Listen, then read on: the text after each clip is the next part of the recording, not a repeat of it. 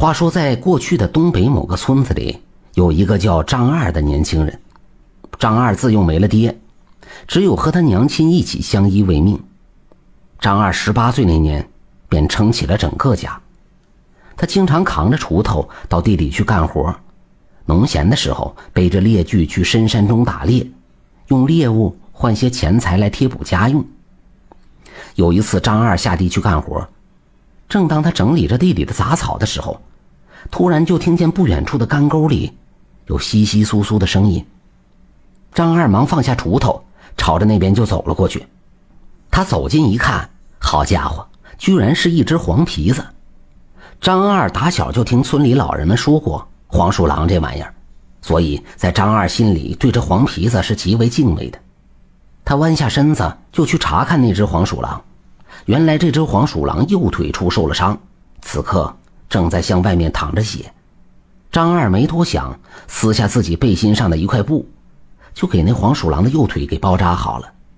张二对他说道：“小家伙，你的伤口我给你包扎好了，快去找你的爹妈吧。”可是那只黄鼠狼瞪着黑亮的小眼睛，就那么直勾勾地看着自己，不肯离去。张二无奈，只得将他抱在怀里。草也不清理了，张二扛着锄头就回家了。张二的娘看见他抱着一只黄皮子回家，开口就是一顿责备：“哎呦，我说傻孩子，你咋把这大仙儿抓家里来了？你快快把他请走，咱可别惹他。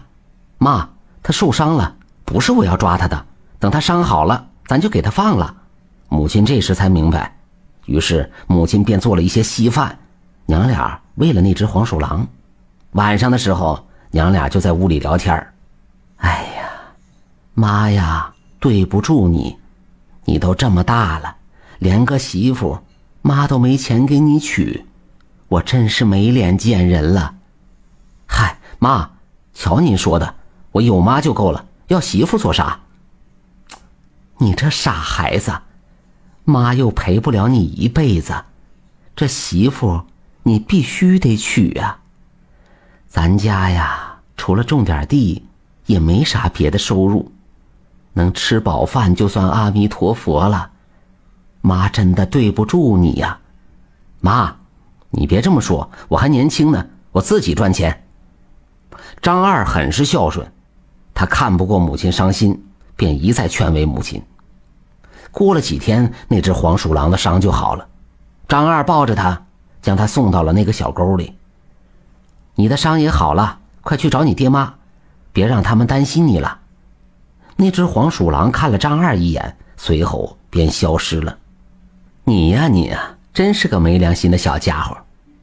看着消失不见的黄鼠狼，张二摇摇头说道：“两天以后，张二在厢房门口看到了一些粮食，他忙将母亲叫来。”可是母亲也不知道这粮食从何而来。第二天早上又多出几袋粮食，娘俩你看看我，我看看你，是一头雾水。此后接连十天，张二会在一清早发现多出来的粮食。不管这粮食从何而来，起码娘俩的吃喝不用发愁了。接下来的几天里，又在厢房门口，张二发现了很多的钱。张二母子俩一下就懵了，母亲就说道：“哎呀，这是谁送的？这咋送完粮食又送钱呢？咱这是遇到哪位贵人了？”张二又何曾知晓呢？娘俩看着成堆的粮食和一叠叠的钱，心里是惊喜万分。这还没完，粮食和钱每天都在增多。母亲将这些钱收了起来，仔细一数，好家伙！儿子娶媳妇的钱早就够了，老母亲是喜极而泣呀。没过多久，母亲便托了媒人去给儿子说亲。很快，媒人便将隔壁的王姑娘介绍给了张二。张二对王姑娘很是满意，姑娘也喜欢张二的憨厚，两家人没啥意见。给了礼钱以后不久，这婚事就办了。一天夜里，张二做了一个奇怪的梦。梦里，他看见一只黄鼠狼，一个劲儿的对他笑。大恩人，你曾经帮过我，这份恩情我铭记于心。如今你已经娶到媳妇，你家三口人衣食无忧，我对你家的恩情也算报答完了。以后的日子就靠你自己努力了。说完，那只黄鼠狼也对他微微一笑，消失不见了。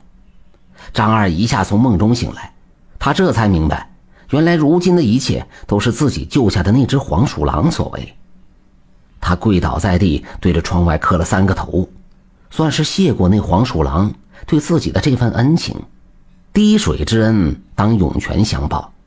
动物其实和人一样，也都明白这个理儿，所以大伙应该善待小动物。本集播讲完毕，点赞收藏支持下吧。